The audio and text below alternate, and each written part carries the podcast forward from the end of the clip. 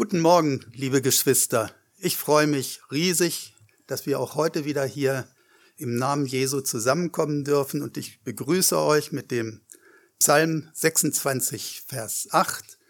Herr, ich habe lieb die Stätte dieses Hauses, deines Hauses, an dem Ort, wo deine Ehre wohnt. Und das ist ein großes Privileg, dass wir zusammenkommen dürfen, besonders im Blick auch auf die verfolgte Gemeinde in Smyrna.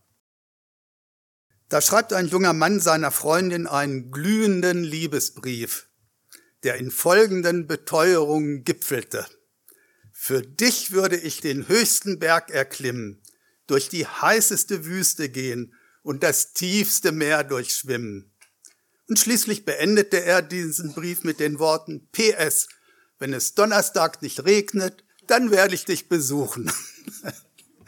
Das ist absolut lustig, zeigt uns aber, da ist ein Unterschied zwischen dem, was ich in meiner Vorstellung tun würde und dem, was ich dann tatsächlich auch tue.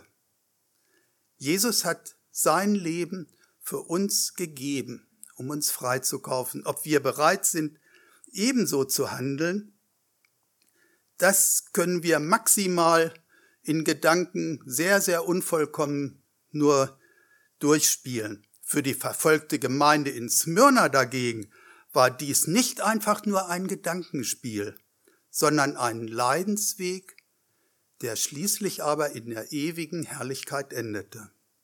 Ich möchte noch mit uns beten. Ich danke dir, lieber Heiland, für dein wertvolles Wort, mit dem du uns in den Sendschreiben versorgst. Bitte rede du durch mich, nimm alles Störende fort. Mach jedem das wichtig, was er braucht, und gib schließlich Gnade in der Umsetzung. Amen. Der heutige Bibeltext stammt aus dem Buch der Offenbarung. Das ist eine Prophetie, welche der Apostel Johannes auf Patmos circa 95 nach Christus direkt von Jesus empfangen hat. Kapitel 2 und 3 der Offenbarung hat die sieben Sendschreiben an die sieben Gemeinden in Kleinasien. Auf dem Beamerbild sehen wir die Orte der sieben Gemeinden. Schön im Uhrzeigersinn geordnet. Es fällt auf, dass die geografische Reihenfolge auch der biblischen Reihenfolge der sieben Sendschreiben entspricht. Jesus hat die Sendschreiben ganz speziell nur für die Zeit der Gemeinden gegeben also für die Zeitspanne zwischen Pfingsten und der Entrückung. Auch wir gehören ganz eindeutig dazu, weil wir ja in dieser Zeitspanne leben. Damit sind es Jesu Liebesbriefe für uns hier und jetzt. Die Sendschreiben können nach vier Gesichtspunkten ausgelegt werden. Erstens, als Botschaft an die sieben Gemeinden in Kleinasien damals. Zweitens als Botschaft an alle Gemeinden zu jeder Zeit und weltweit, also auch an die FEG München Ost, an uns. Drittens als Botschaft an jeden einzelnen Christen, also ganz persönlich an dich und an mich. Viertens, als Prophetie zeigen sie in sieben Schritten die jeweils dominanten Gemeindetypen im geschichtlichen Ablauf zwischen Pfingsten und der Entrückung. Das ist zwar nicht die vorrangige Auslegung, aber sehr hilfreich. Die Tabelle, die jetzt auf dem Beamer zu sehen ist, ist stark abgespeckt.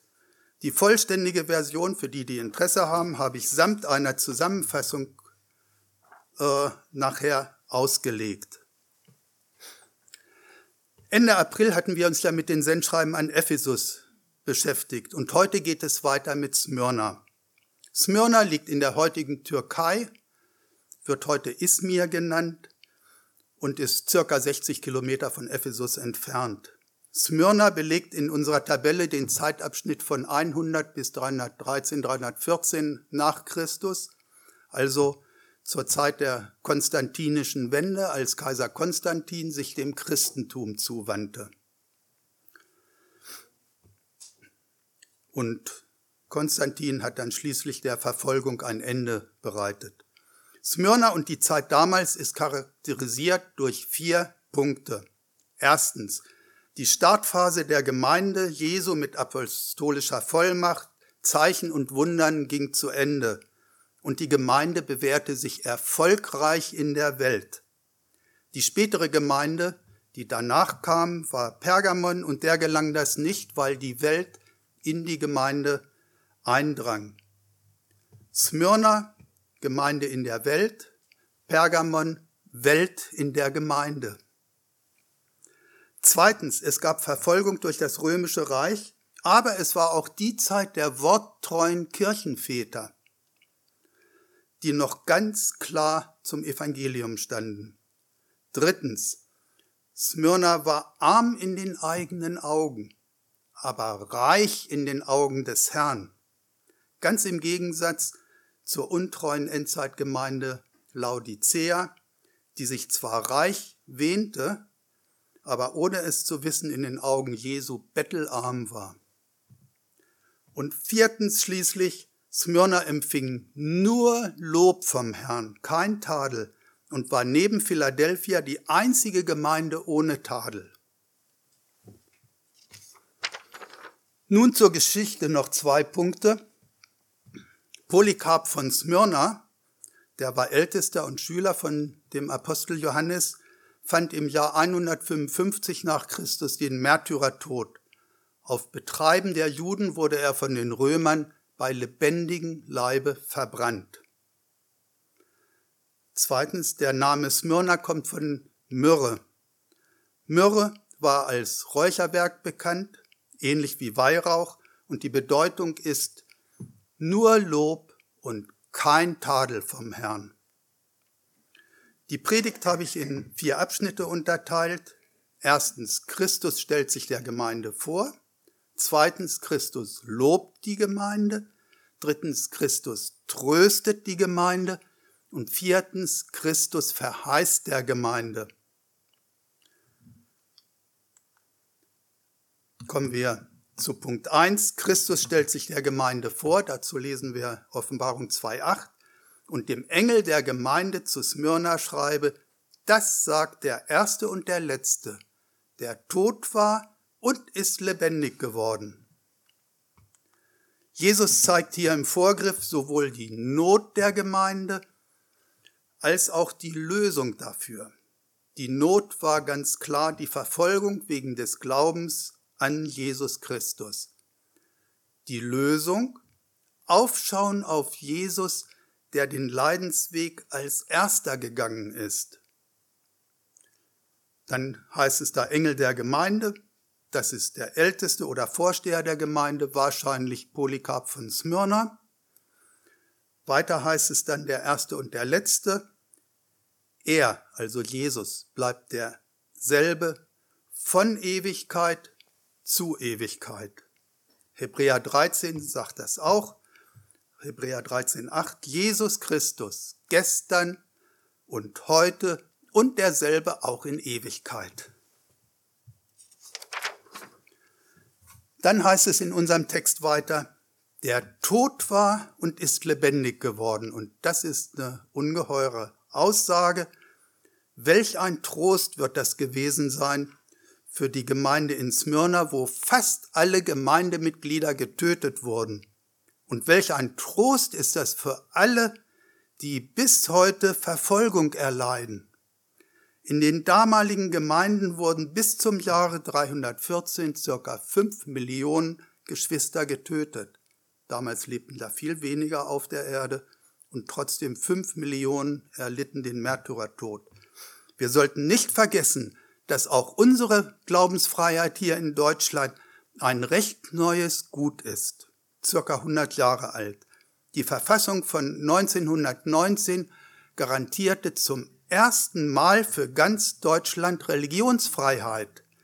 Je nach Landesteil stand bis dahin Glaubenstaufe oder Denominationswechsel unter Strafe. Und gleich verlese ich einen Bericht unserer Väter und Mütter im Glauben, die noch vor 240 Jahren in Österreich und in Deutschland schlimm verfolgt wurden. Es geht um eine große Zahl brutal zusammengetriebener Protestanten, welche in Linz auf Donauschiffe verladen wurden. Die Fahrt ging in die Verbannung nach Siebenbürgen. Und nun der angekündigte Ausschnitt aus dem Bericht. Ein Hauptmann ruft den sogenannten Auswanderern zu, Befehl der Obrigkeit, eure Kinder haben zurückzubleiben, damit sie rechtgläubig erzogen werden. Die Menschen auf den Schiffen und am Ufer erstarrten, schweigen, fürchterliches Schweigen. Dann ein Aufschluchzen der Mütter. Unsere Kinder, unser Fleisch und Blut können wir doch nicht lassen. Kurz ist die Antwort, dann lasst euren Unglauben, euren Irrglauben, das können wir nicht. Wieder dumpfes Schweigen. Da plötzlich ertönt aus Männermund von einem der Schiffe, nehmen Sie den Leib, gut, er, Kind und Weib, lass fahren dahin, sie haben's keinen Gewinn. Das Reich muss uns doch bleiben. Alle sind in den Chor, ein feste Burg mit eingefallen. Und dann reichen die Mütter ihre Kinder den Soldaten hin. Die Väter aber rufen, stoßt ab in Gottes Namen. Heute ist bei uns zwar keine Verfolgung, aber ernsthafte Christen werden verunglimpft und es gibt Einschränkungen des elterlichen Sorgerechts in Schulen und Kindergärten und Kitas, bis hin zu manchen Jugendämtern. Man erzieht die Kinder in einer ideologisch weltanschaulich sehr, sehr unguten Weise. Ein Stück weit fühlt man sich an die Zeit in dem gerade gelesenen Bericht erinnert, als Kinder den Eltern zuwider rechtgläubig erzogen wurden, so wie sie es nannten.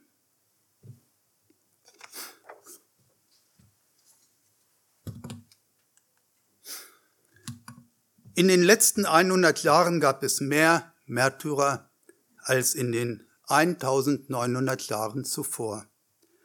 Die schlimmste Christenverfolgung in der Menschheitsgeschichte fand im Jahr 2021 statt. Und man weiß jetzt schon, dass 2022 schlimmer werden wird. Die Zahlen steigen Jahr für Jahr an. Und das wird sich wohl auch so fortsetzen. Von Jesus wissen wir, dass in den letzten Tagen uns eine weltweite Christenverfolgung bevorsteht. Denn er sagt in Matthäus 24, 9b, und ihr müsst gehasst werden um meines Namens willen von allen Völkern. Hier sehen wir auf der Karte von Open Doors 22 das weltweite Ausmaß der Christenverfolgung. Rot steht für einen extremen Verfolgungsindex und Orange für einen sehr hohen Index. Wir gehören zu den wenigen Christen, die noch nicht verfolgt werden. Damit sind wir aufgerufen, die vielen bedrängten und verfolgten Geschwister in treuer Fürbitte zu begleiten und wenn möglich auch noch praktisch zu unterstützen. Nun noch ein Wort zum Tod Jesu. Paulus hat in Römer 4 dazu gesagt, Römer 4, 25, welcher unserer Übertretungen wegen dahingegeben und unserer Rechtfertigung wegen auferweckt worden ist. Leider steht heute vielerorts Übertretung und Rechtfertigung in unserem westlichen Kontext nicht mehr im Vordergrund. Die sind ja mit Buße und Demütigung verbunden und das will man niemanden in unserer verwöhnten Gesellschaft heute zumuten. So wirbt man lieber mit der Erfüllung irdischer Bedürfnisse hier und heute, wie Beziehung, Sucht, Psyche, Einsamkeit, innerer Frieden und so weiter und so fort. Kein Zweifel, irdische Bedürfnisse brauchen Lösungen. Aber Jesus ist gestorben und auferstanden, um unsere Schuld zu bezahlen. Wenn wir also stattdessen irdische Bedürfnisse in den Vordergrund stellen würden, dann sind wir ja Opfer und nicht Täter. Und dann gibt es zwei Probleme. Erstens, der Grund des Opfers Jesu wird verzerrt dargestellt, als wenn Jesu Leiden und Sterben hauptsächlich für irdische Belange war. Bloß, das wird nirgends in der Schrift gelehrt. Zweitens, wenn wir Opfer wären, brauchten wir weder Buße noch Vergebung, sondern Mitleid. Das Resultat ist dann eine unvollständige Botschaft, die um den wertvollen Kern des Evangeliums betrügt.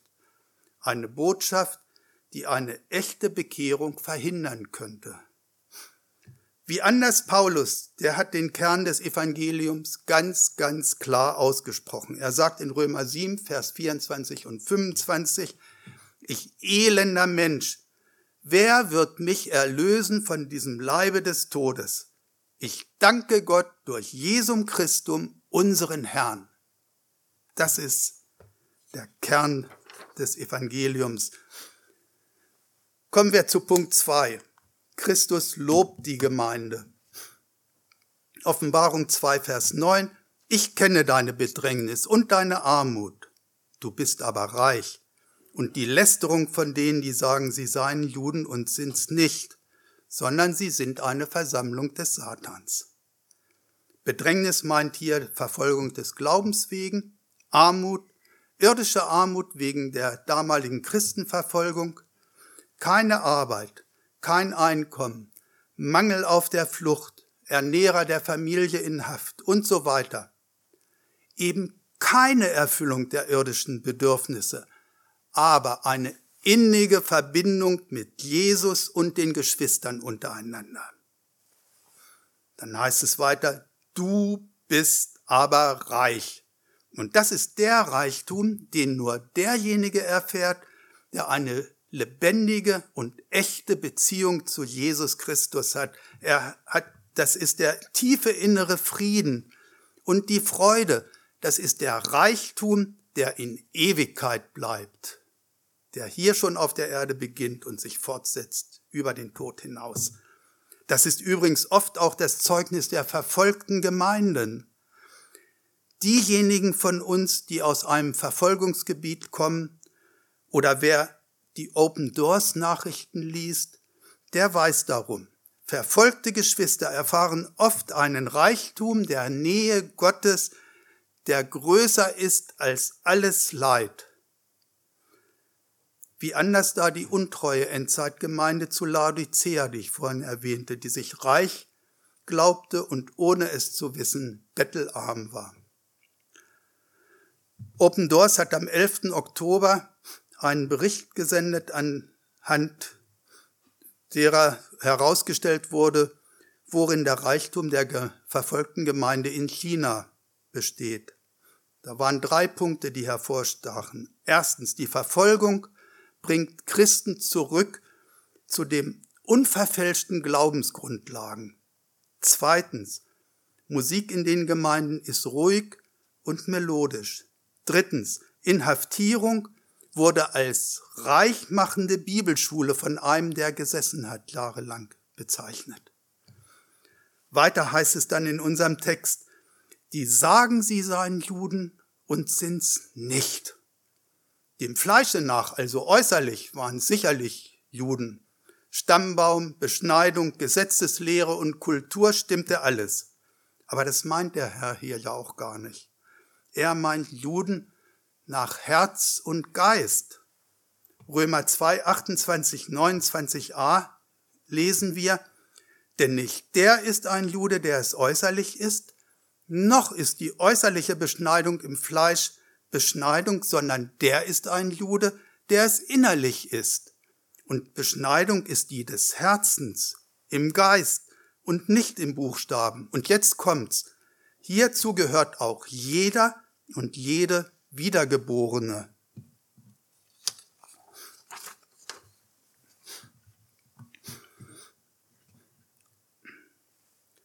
Nun sagt heute die Mehrheit der westlichen Welt, früher das christliche Abendland, heute auch nicht mehr, ich bin auch Christ, obwohl die innerliche Verbindung mit Jesus fehlt. Und nach meiner Bekehrung war ich teilweise sehr unweise, aber trotzdem jeder, egal ob er es hören wollte oder nicht, habe ich gesagt, ich bin Christ geworden. Und da bekam ich zur Antwort, wir sind doch alle Christen. Und dann musste ich erstmal erklären, was ich meinte. In unserem Text steht da aber auch ein ganz ernstes Wort, nämlich, dass Gott es als Lästerung bezeichnet, wenn sich jemand ungerechtfertigt als Christ bezeichnet. Es das heißt da, die Lästerung von denen, die sagen, sie seien Juden und sind's nicht, sondern sind eine Versammlung des Satans. Also, es reicht nicht, an den Äußerlichkeiten eines Gemeindelebens teilzuhaben. Es reicht auch nicht, sich großes Bibelwissen anzuhäufen, wenn es im Herzen nicht stimmt. Bibelwissen ist schon wichtig, aber muss im Herzen auch, äh, muss ein Gleichklang sein. Es kommt zuallererst auf die innige Verbindung mit Jesus Christus an, so wie wir es in Galater 2 lesen.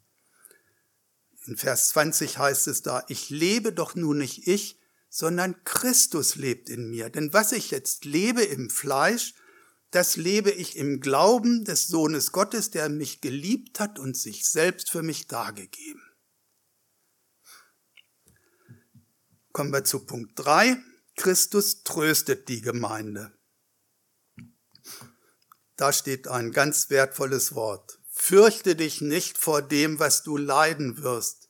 Siehe, der Teufel wird einige von euch ins Gefängnis werfen, damit ihr versucht werdet und ihr werdet Bedrängnis haben. Zehn Tage. Sei getreu bis an den Tod, so will ich dir die Krone des Lebens geben. Die Worte fürchte dich nicht. Interessanterweise finden wir so circa 365 Mal in der Bibel. Also Mut und Trost für jeden Tag des Jahres. Jesus sagt hier zwar, fürchte dich nicht, aber er sagt nicht, du wirst nicht leiden. Im Gegenteil, du wirst leiden. Aber wenn du bis ans Ende treu bist, dann wirst du mit der Krone des Lebens belohnt werden. Wenn Jesus uns sagt, fürchte dich nicht, dann sind das nicht einfach nur Worte, sondern es kommt von Jesus, dem im Garten von Gethsemane der Angstschweiß wie Blutstropfen auf die Erde fiel.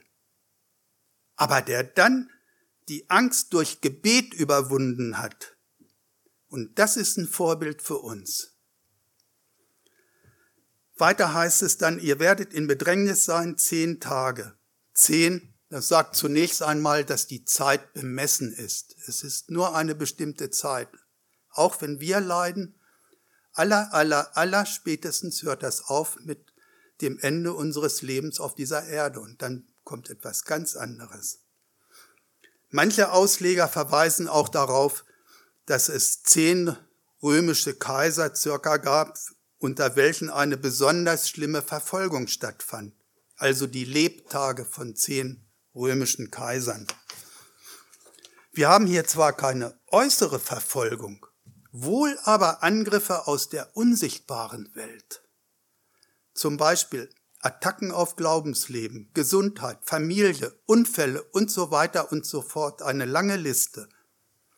Als Monika und ich aufs Missionsfeld kamen und plötzlich und unerwartet alle möglichen Schwierigkeiten auftaten, traten, wo vorher die Türen von selbst alle aufgegangen sind, da hat mich ein lieber älterer Bruder an die Seite genommen und gesagt, You have come to the battlefield.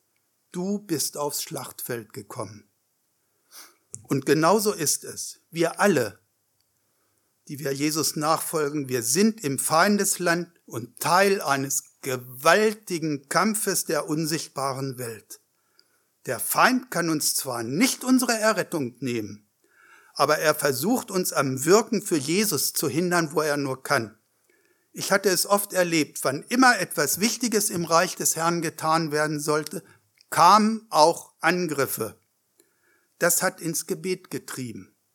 Und Jesus gab dann entweder übernatürlichen Frieden inmitten der Angriffe oder er löste die Angriffe einfach in nichts auf.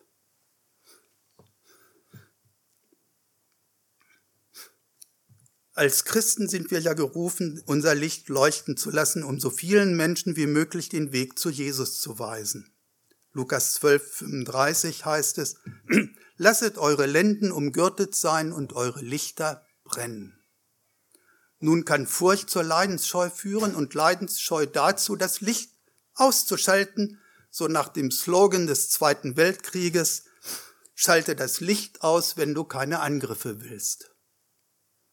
Licht ausschalten ist aber eine ganz schlimme Strafe des Herrn, wie wir im Sendschreiben zu Ephesus gehört haben.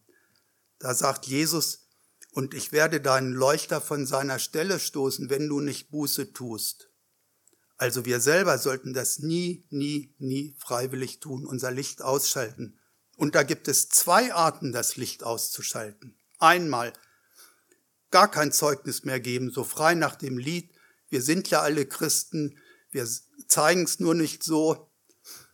Und das andere, ein verwässertes Evangeliums auszuteilen, zu dem jeder Verlorene Ja sagen kann, weil der Kern des Evangeliums fehlt, nämlich Sünde, Gericht, Gnade und Vergebung.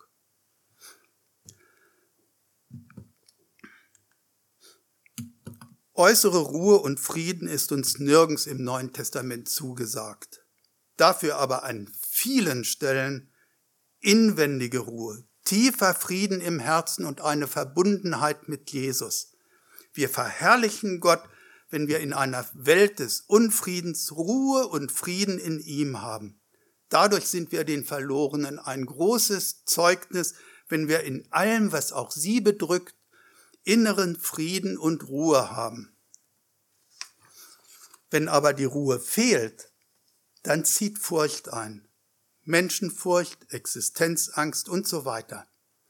Und Furcht bei einem Christen hat seine Ursache nicht in den äußeren Umständen oder in der Veranlagung des Menschen. Da gibt es einen ganz anderen Zusammenhang, den Johannes im ersten Johannesbrief 4, Vers 18 zeigt. Furcht ist nicht in der Liebe, sondern die völlige Liebe treibt die Furcht aus, denn Furcht macht Pein. Wer sich aber fürchtet, ist nicht vollkommen in der Liebe. Gott liebt uns und vergibt uns in Jesus, was immer an Schuld bekannt wird. Von daher kann also die Furcht nicht kommen.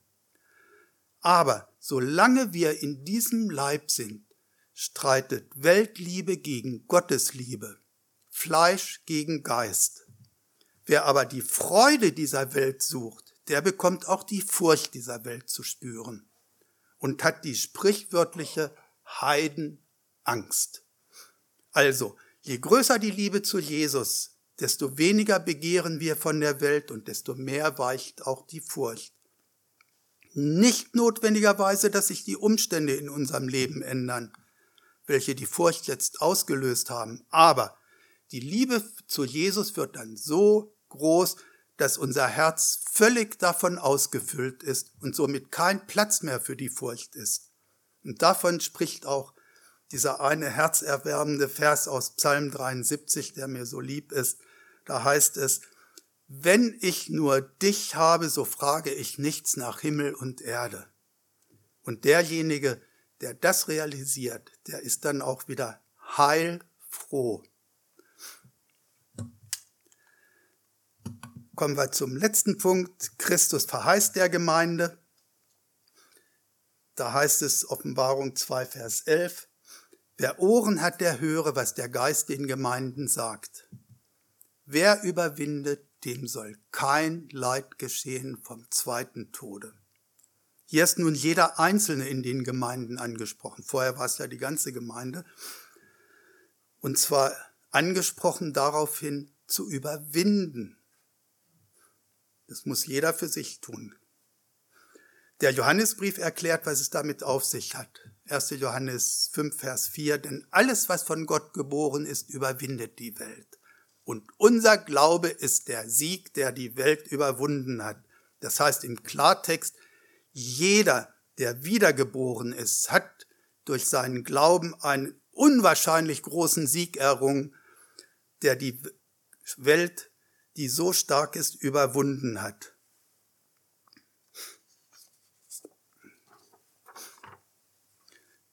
Nun aber im Detail, weil es extrem wichtig und sehr, sehr ernst ist. Was ist der zweite Tod genau? Matthäus 25, 41 sagt Jesus, dann wird er auch sagen zu denen zur Linken, Geht hin von mir, ihr Verfluchten, in das ewige Feuer, das bereitet ist, und jetzt kommt's, das bereitet ist dem Teufel und seinen Engeln. Der zweite Tod ist erstens ein ewiger, ungeheurer Schaden für Menschen und Engel. Zweitens ein selbst zugefügter Schaden. Drittens der zweite Tod durch das ewige Feuer ist in erster Linie noch nicht einmal für Menschen gedacht, sondern wie wir gerade gehört haben, nur für den Teufel und seine Engel. Viertens, für uns hat, uns Menschen hat Gott die Erlösung durch Jesus Christus gedacht. Daher, für Menschen, die diese Erlösung trotzdem ablehnen, ist die Schuld noch viel größer. Und deshalb bitten wir nun an Christi statt, lasst euch versöhnen mit Gott, solange dazu noch Zeit ist. Kommen wir zur Zusammenfassung.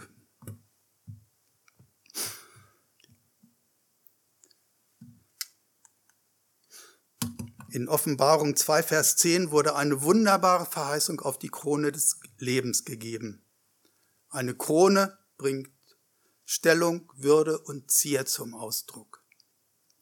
Folgende fünf Kronen werden im Neuen Testament erwähnt. Erstens die Krone des Lebens. Die bekommen alle Gläubigen. Sie steht für den Besitz des ewigen Lebens. Wie wir in Offenbarung 2, Vers 10 gerade gelesen haben, sei getreu bis in den Tod, so will ich dir die Krone des Lebens geben. Zweitens, die Krone der Gerechtigkeit. Die bekommen auch alle Gläubigen. Sie steht für Rechtfertigung aus Glauben, 2 Timotheus 4,8. Hinfort ist mir bereit die Krone der Gerechtigkeit, welche mir der Herr, der gerechte Richter, an jenem Tage geben wird, nicht mir aber allein, sondern allen, die seine Erscheinung lieb haben. Drittens, die Krone der Herrlichkeit, die ist der Lohn für Hirtendienst. 1. Petrus 5, 2 bis 4 hütet die Herde Gottes, so werdet ihr die unverwelkliche Krone der Herrlichkeit empfangen. Viertens, die Krone der Unvergänglichkeit. Sie ist der Lohn für Glaubenskampf. Die kann jemand haben oder nicht. 1. Korinther 9, 25. Ein jeglicher aber, der kämpft, enthält sich alles Dinges. Jene also, dass sie eine vergängliche Krone empfangen. Das sind die Kämpfer in der Bahn. Wir aber eine unvergängliche. Und dann geht's in Vers 27 weiter. Ich betäube meinen Leib und zähme ihn. Das ist also keine Krone für Christen, die die Nachfolger als gemütlichen Spaziergang ansehen und die Zeit auf dieser Erde vor allem genießen wollen. Aber das Fehlen dieser Krone ist ein ewiger Mangel, der nie ausgeglichen werden kann. Und schließlich fünftens die Dornkrone unseres Herrn und Heilandes. Und da sind wir unwürdig, die zu tragen. Jesus hat sie für uns getragen. Sie ist Teil der Grundlage aller Kronen, die wir empfangen können. Schmähkrone der Römer, Symbol seines Leidens. Für unsere Sünden. Wir können Jesus nur in tiefer Ehrfurcht, Beugung, Demut und Liebe dafür danken. In Vers 10 den ich gerade gelesen habe, hat Jesus mit Hinweis auf die Krone des Lebens gesagt, fürchte dich nicht. In Jesaja 43,1 erfahren wir zwei weitere Gründe, warum wir uns nicht zu fürchten brauchen. Da heißt es, fürchte dich nicht, denn du bist mein. Ich habe dich erlöst. Und das versichert uns erstens, wir gehören Jesus, der die Seinen unvorstellbar liebt und uns sicher ans Ziel bringen wird. Zweitens, Jesus hat für die Seinen hier und für alle Ewigkeit Erlösung geschaffen.